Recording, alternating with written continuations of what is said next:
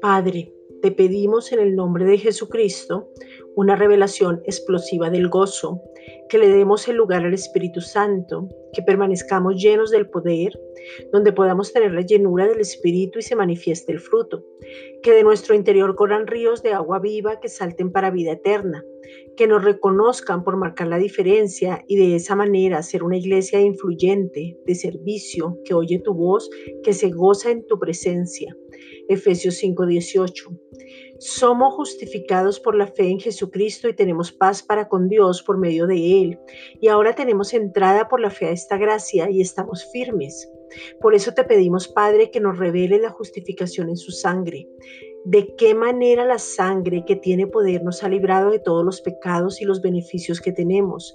Entender los resultados de la justificación.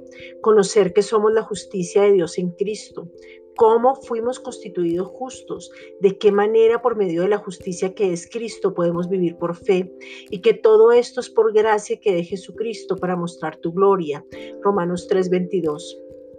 Padre, te pedimos que reine la justicia en nosotros para vida, que podamos recibir confiadamente la abundancia de tu gracia y el don de la justicia, que venga una revelación sobrenatural de la justicia sobre nuestras vidas y que la gracia abunde.